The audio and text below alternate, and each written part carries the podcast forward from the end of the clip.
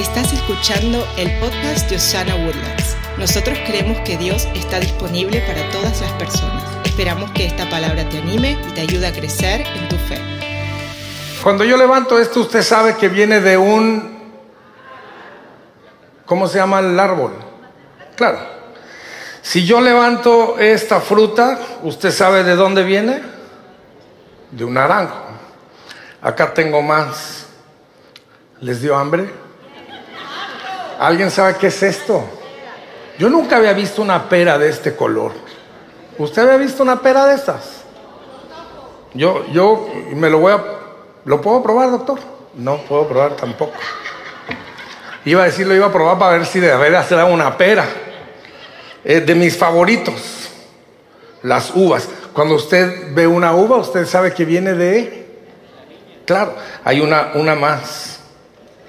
Mm. Este sí me lo puedo comer, ¿verdad? ¿Quién sabe qué es esto? Es una manzana. Entonces el árbol se conoce por su fruta. Pero cuando usted ve la fruta, que es lo que todos nos encanta y disfrutamos, sabemos que esta fruta es el resultado de una raíz. Hoy le quiero hablar acerca de la raíz de la generosidad. Porque hemos estado estudiando en estos días en Osana Woodlands, yo soy generoso. Dígalo conmigo en voz alta. Yo soy generoso. Algunos de ustedes quizás necesitan declararlo como por fe. Yo soy generoso. Otros ya tienen años viviendo en una generosidad. Pero lo que tenemos que entender es que la generosidad es un fruto, no es la raíz. La generosidad es el resultado de una raíz que se llama, apúntenlo, apúntenlo, la honra. El árbol se llama honra. El fruto es la generosidad.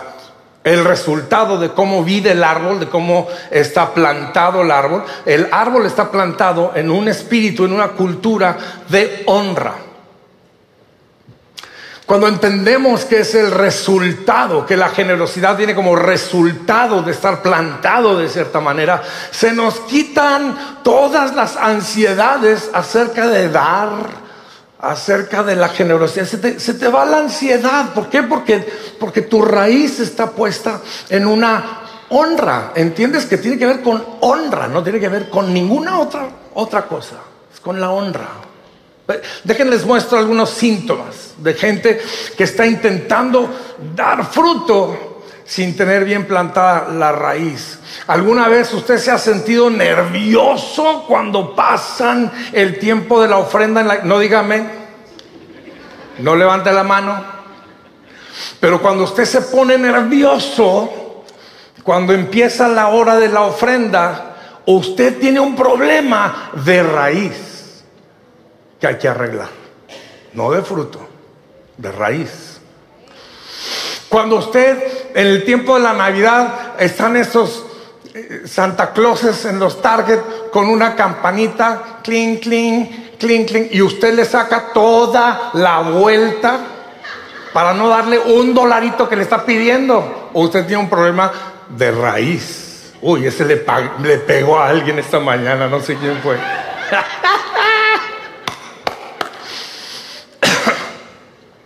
¿Alguna vez usted ha dado, pero a regañadientes? Le pone nervioso cuando sale el comercial de la Cruz Roja pidiendo ayuda para los damnificados en Acapulco. Usted tiene un problema de raíz. Porque el que tiene un corazón de honra entiende, no puedo dar a todas las causas que se me presenten, porque son muchas. Pero puedo saber cuándo dar. Y cuando doy, lo hago con alegría, lo hago con todo el corazón. Hoy quiero hablarles acerca de cultivar una vida o un corazón o una mentalidad, un estilo de vivir que se llama, díganlo en voz alta conmigo, honra. La honra producirá el fruto. Esa manzana está muy atractiva. Vamos a hablar del dilema. No le llamé problema porque realmente no es un problema, es un dilema. El dilema es que vemos versículos en la Biblia que nos desafían y tratamos de producir algo que no todavía tenemos arraigado en una tierra de honra. Vea este versículo. Proverbios 11, verso 24.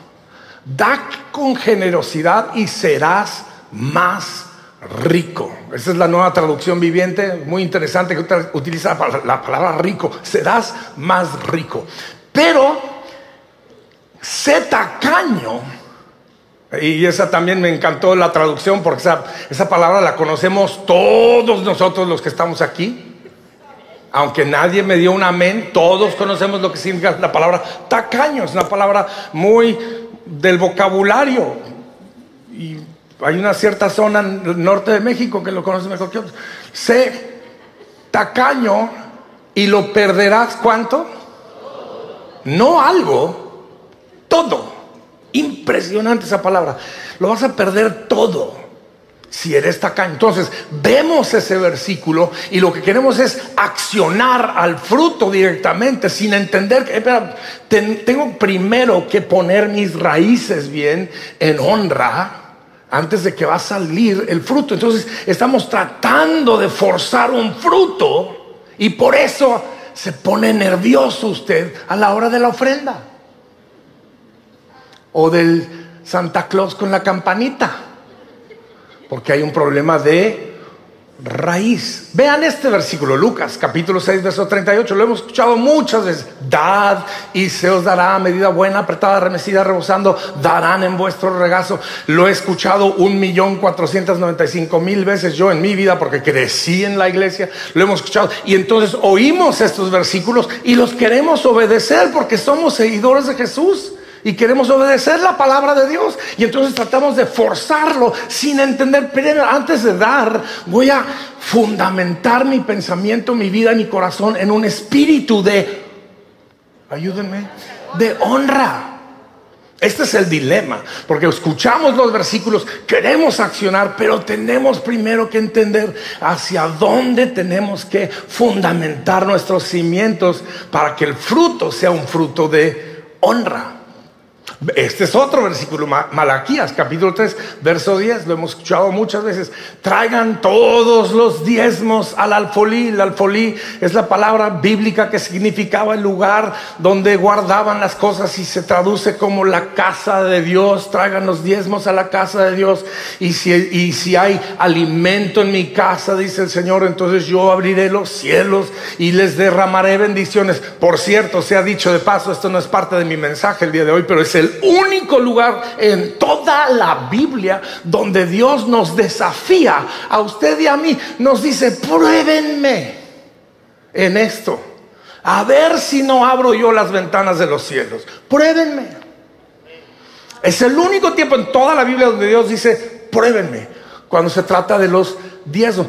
Para mí, los diezmos es la parte más fácil de la generosidad. Le voy a explicar por qué. Porque es un dinero que ni me pertenece, es dinero de Dios. El diezmo no me pertenece a mí, no tengo derecho a gastarlo, no tengo derecho de usarlo. El diezmo automáticamente, cuando entra, lo primero que sale de arriba de lo que me entró va para el Señor el diezmo, porque no es mío. Por eso les quiero hacer otra aclaración, y esto es muy importante que lo anoten. Yo no pago mis diezmos. Este versículo, que ya me lo bajaron, dice, traigan los diezmos. No pagamos los diezmos, traemos los diezmos. ¿Saben por qué? Porque se paga una deuda. Pago la cuenta de luz, pago la cuenta de mi casa, pago la cuenta de mi seguro, pero los diezmos yo los traigo, los ofrezco. ¿Por qué? No son míos, le pertenecen a Él. Eso cambia la mentalidad bastante en un corazón que está arraigado en honra. Yo doy cada vez que doy mi diezmo, lo doy con alegría de corazón porque sé que Dios va a abrir las ventanas de los cielos y va a derramar abundancia sobre mí hasta que sobre y abunde. Yo no tengo ningún problema con dar mi diezmo. Y este es el dilema. Oímos estos versículos, nos emocionamos, estamos tratando de ser fieles a la palabra de Dios, pero al rato estamos frustrados. Mucha gente frustrada a la hora de sus finanzas, porque no entendemos que tenemos primero que arraigar en honra. La generosidad está arraigada en el corazón. Vea este versículo, Mateo capítulo 6, verso 21, Jesús dice, donde esté tu tesoro, ahí también están los deseos de tu corazón. Entonces, es honorable que usted esté tratando de ser fiel a los versículos, a los principios, a la palabra de Dios.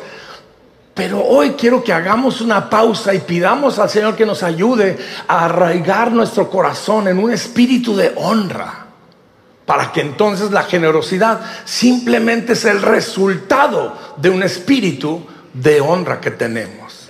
Entonces, la solución está muy sencilla cultive, si está apuntando, cultive un corazón de honra, cultive una mentalidad de honra, cultive una cultura de honra. Dice usted, pastor, ¿cómo hago esto? Bueno, Proverbios capítulo 3, versos 9 y 10 dice, honra al Señor con tus bienes. E, esta, esta, esta, este mediodía, que llegue el tiempo, para los diezmos y las ofrendas porque va a venir más al rato. Me gusta eso de nuestra casa, de esta familia de fe. Tomamos diezmos y ofrendas después del mensaje. Me gusta eso que instalaron los pastores Harold y Elena, que por cierto no están aquí el día de hoy, están celebrando su aniversario. Gloria a Dios por sus vidas. Hace, hace ya muchos años, no sé cuántos años. Ya, no me acuerdo cuántos años, a pesar de que yo pagué esa boda, yo no, no, me acuerdo. Fue una boda muy hermosa, la de mi hija y mi, y mi yerno. Y los bendigo. Pero ¿qué les estaba diciendo antes de que me autointerrumpí? Ah, una de las cosas que me gusta que instalaron Harold y Elena aquí en esta casa es que al último es que nosotros damos nuestros diezmos y nuestras ofrendas. Me parece muy, muy, muy bonito porque no tenemos una cultura y no, y les he pedido al equipo pastoral que no tengamos una cultura donde se está siempre pide y pide y pide dinero. Ahorita vamos a ver eso en un versículo. Nosotros honramos al Señor con nuestros bienes honramos al Señor con las primicias de todos tus frutos. Y vea usted ahora el resultado de honrar, verso 10.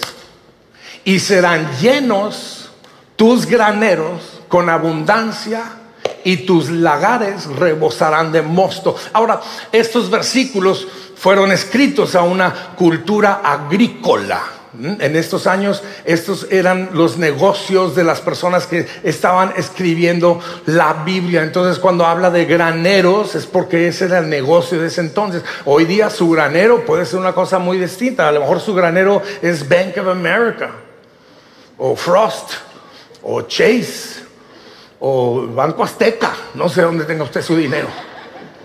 Pero sus lagares es donde el Señor tiene o usted tiene guardadas sus riquezas. Y el Señor dice, si tú te encargas de honrarme a mí con tus bienes y tus recursos, yo me encargaré de honrarte a ti en tus bienes y tus recursos. Lo he dicho en otras ocasiones, cuando usted se ocupa de las cosas de Dios, Dios se ocupará de las cosas suyas.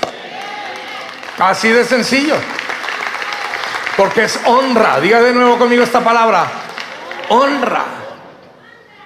He oído a un hermano decir, cuando usted se ocupa de la casa de Dios, Dios se ocupará de la casa suya. Es este versículo, Proverbios 3, 9 y 10. Él se encargará. Ahora vea lo que pasa cuando intentamos dar sin entender que viene de un corazón de honra. Cuando estamos tratando de forzar una generosidad, que no está arraigada en honra, terminamos siendo como Caín, que trajo toda su fruta, sus vegetales, lo mejor que él había cosechado de sus plantíos y lo dio a Dios sin un corazón de honra. Y la Biblia dice que Dios rechazó su ofrenda, por muy hermosa que era. ¿Cuál fue la diferencia entre él y su hermano Abel? Hay varias diferencias, pero una de las principales es que Abel mató a un carnero, algo cerca, algo vivo. Él hizo una ofrenda, una ofrenda de sacrificio. Y eso habla del corazón de Abel. Lo derrama sobre un altar y Dios dice, esa ofrenda es buena. Porque fue entregada desde una raíz de Gracias. Caín, muy bien intencionado, muy correcto, pero él estaba queriendo impresionar a Dios con el fruto de su trabajo. Y es cuando muchos de nosotros cometemos el error de tratar de forzar la mano en generosidad diciendo, a ver si puedo impresionar a Dios. Amigo, Dios ya está tan impresionado contigo que mandó a Jesucristo para morir por ti en la cruz del Calvario. Te ama tanto, no tienes que hacer nada más para impresionar a Dios. Ah, si van a aplaudir, aplauda. No hay nada más no hay nada más que usted y yo podamos hacer para impresionar a Dios. Así que no, no lo intente. Viva la vida de gracia desde una raíz de honra. Vean este versículo y voy a pararme tantito para explicar. Cada uno debe decidir en su qué, en su corazón, cuánto dar. Y no den de mala gana. No, no, le dé un codazo a su marido, por favor. No, no den de mala gana. Y esta me gusta. Ni bajo presión. Si alguien le está presionando para dar, la palabra misma dice, no des bajo presión. No. Tú da porque hay un corazón de honra. Yo me acuerdo hace muchos años atrás, yo estaba en un país sudamericano como invitado. Yo estaba en el piano, yo era un jovencito de menos de 30 años y yo era el invitado que estaba dirigiendo la alabanza en esta cruzada con un evangelista allá y, y habían 30, 35 mil personas y estaban tomando la ofrenda y se tardaron una hora y media para tomar la ofrenda y seguían presionando y seguían presionando. Amigos, yo les quiero decir una cosa. De joven, 28, 29 años, yo estaba pensando, trágame tierra. Yo estaba detrás, santo es cierto, hermana, es cierto. Yo no sé quién gritó santo, pero Dios me la bendiga, porque sí, así de terrible fue. Yo hubiera querido ser el santo con la máscara y todo para matar esa situación porque estaba terrible. Terrible. Los colombianos tienen una palabra tenaz. Tú tenaz. Yo estaba detrás del piano y con cada media hora que pasaba y seguían insistiendo, insistiendo, insistiendo, yo me hacía más chiquito. Al rato yo estaba tocando el piano así. Porque me daba pena ajena. Yo les voy a decir una cosa como mentor, pastor mentor de esta casa. Ese tipo de actitud y de actividad jamás va a suceder en Osana Woodlands. En esta casa nosotros vamos a dar por honra, no porque alguien nos está presionando. Yo hubiera pensado que hubieran aplaudido mejor que eso. Y si alguno de los pastores, incluyendo al gran pastor Beto que está aquí al frente, y su esposa Allison, o mi hija o mi yerno, si alguno de ellos está en una situación donde están presionando, vengan, denme el chisme personalmente, que yo me encargo. Porque en esta casa vamos a aprender a ser generosos porque es fruto de la honra que tenemos para nuestro Señor Jesucristo. Es fruto de lo que Dios está haciendo en nuestras vidas. Es fruto de lo bueno que Dios es. Hace un minuto cantábamos, tu fidelidad es grande, tu fidelidad incomparable es. Yo estoy viendo a un grupo de personas con quienes Dios ha sido más que generoso, más que bendecidos son ustedes, más que bendecidos son sus hijos, más que bendecidos son sus nietos. ¿Por qué? Porque usted y yo estamos conociendo a un Señor personal, a un Señor que nos ama y por eso lo honramos con nuestras alabanzas, lo honramos con nuestros aplausos, lo honramos con nuestros gritos de júbilo, lo honramos con nuestro fruto de generosidad. No bajo presión, ni de mala gana. Porque Dios, ya me quitaron el versículo. Me lo vuelven porque Dios ama a la persona que da con alegría. ¡Wow! Dios ama, en otra versión dice, al dador alegre.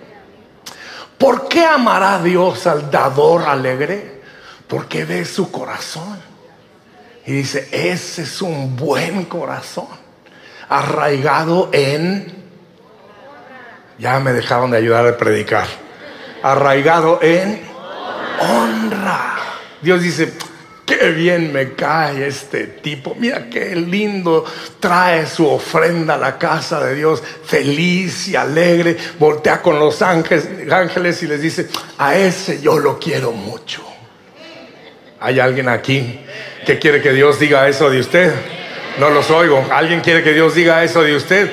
Yo sí quiero que Dios diga eso de mí. Al que honra a Dios no le duele dar, no le pesa dar, porque sabe que está honrando a Dios. Les voy a dar cuatro tareas. ¿Listo? Apóntelas. Cuatro tareitas. Uno, ¿cómo cultivamos nosotros un corazón, una cultura de honra? Número uno, dando honra a quien honra merece. Ese es un versículo de la Biblia. Dando honra a quien honra merece. Voy a tomar un segundito y honrar a unas cuantas personas ahora mismo de aquí de Osana Woodlands. Nuestro equipo de alabanza.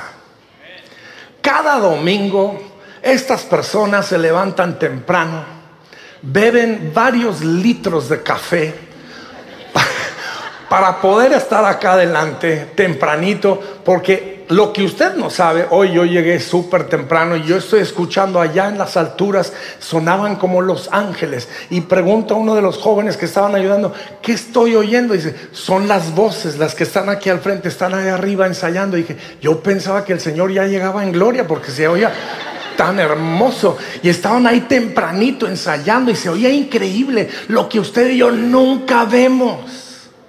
Hay un grupo de personas que llegan aquí, no sé, seis, seis y media de la mañana los dirige el hermano que nos toca la batería que se llama, bueno, no, ni sé cómo se llama, le decimos Pipo. ¿Alguien me puede decir cómo se llama Pipo? Josué.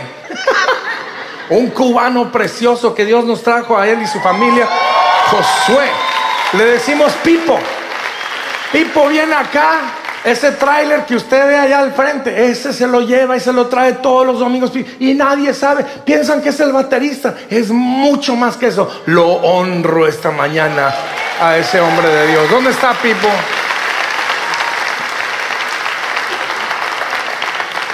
Y pregunto dónde está. Seguramente anda allá arreglando cables. Hay otro grupo de personas que quiero honrar. Estos sugieres que vienen súper temprano y preparan y tienen todo listo y los reciben a ustedes con una sonrisa, con un abrazo. Allá afuera ponen música, parece fiesta de domingo en la mañana. Cuando usted va llegando, cada domingo los honro a ustedes que están en el ministerio de bienvenida. Hay otro grupo de personas que ni siquiera están aquí para recibir el aplauso. Todos esos que están allá con sus hijos, sus bebés, sus chiquitos, yo los honro esta mañana. Yo deseo, yo deseo que Osana Woodlands sea una casa de honra. Que cuando usted ve a alguien, usted le diga, oiga, qué bonito se ve usted el día de hoy. Cuando usted ve a alguien como el pastor Beto, qué precioso luce la gloria de Dios en su frente, pastor Beto. Honrelo. Cuando usted ve a alguien que está sirviendo, honreles con, con un aplauso, con una sonrisa. Osana Woodlands va a ser una casa de honra en el nombre de Jesús. Número dos, ¿cuántos les dije que les voy a dar? Número dos, practique el agradecimiento.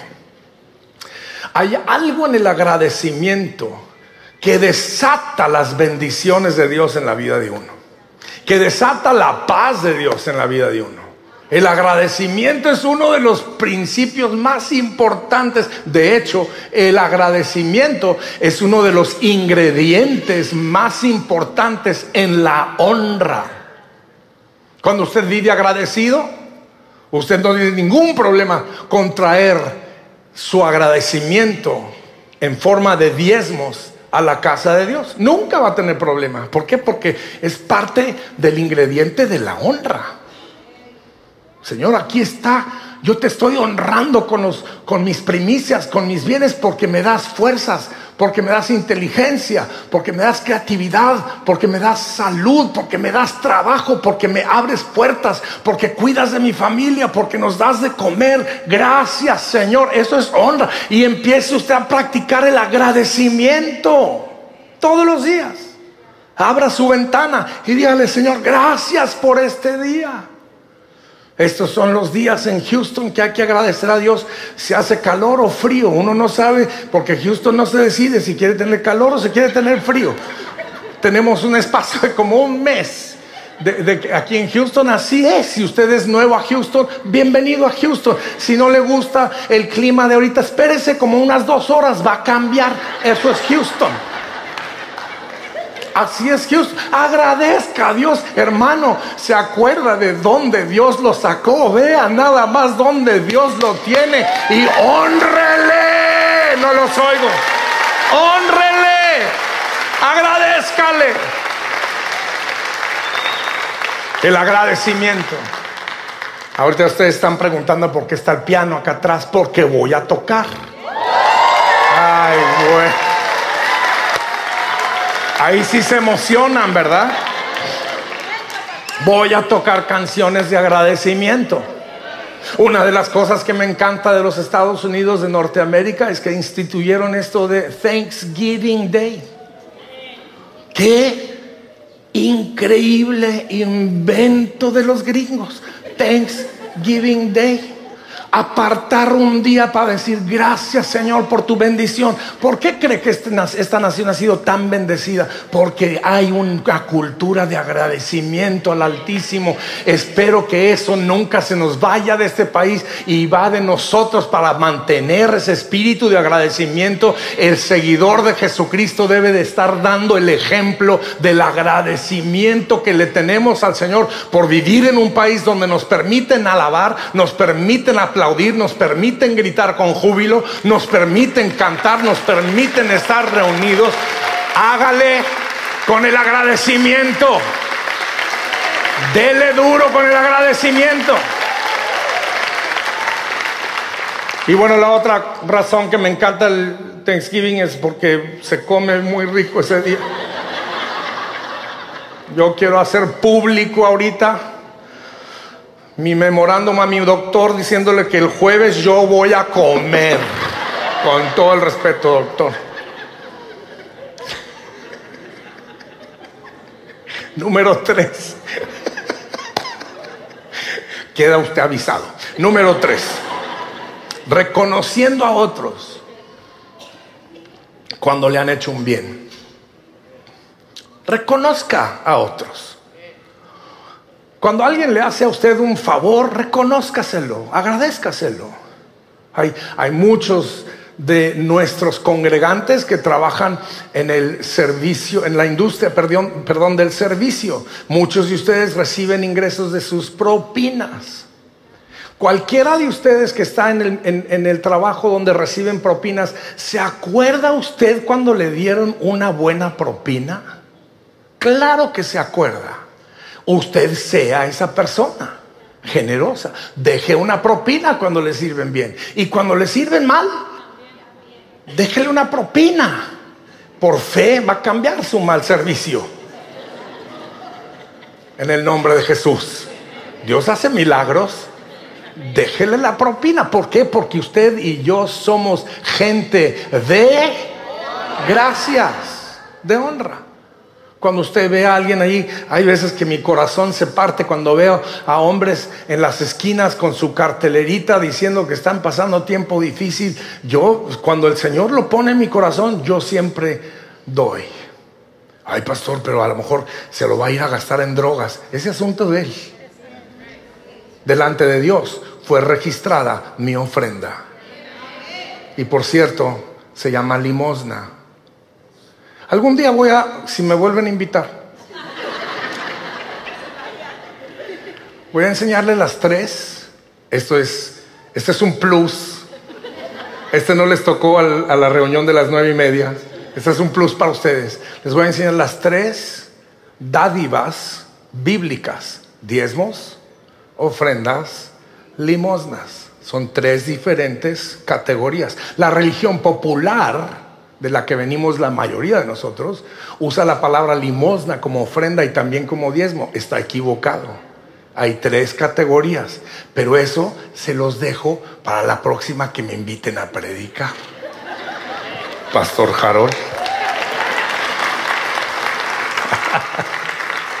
Por último, número cuatro, invierta sonrisas, abrazos y palabras de honor. ¿Se ha dado cuenta usted de lo hostil que está nuestro mundo, de lo enojado que está la gente? Dios mío, todo el mundo se grita, todo el mundo se frunce la frente el uno al otro. Alguien necesita cambiar eso. ¿Por qué no podría ser Osana Woodlands? ¿Alguien necesita cambiarlo? ¿Alguien necesita sonreír? Alguien necesita abrazar. A mí me encanta abrazar. Me encanta que los latinos somos abrazadores. De, a veces, de hecho, con algunos hermanos eh, anglos, por no decir gringos, se sienten incómodos a la hora de que uno les va a abrazar, no saben cómo responder.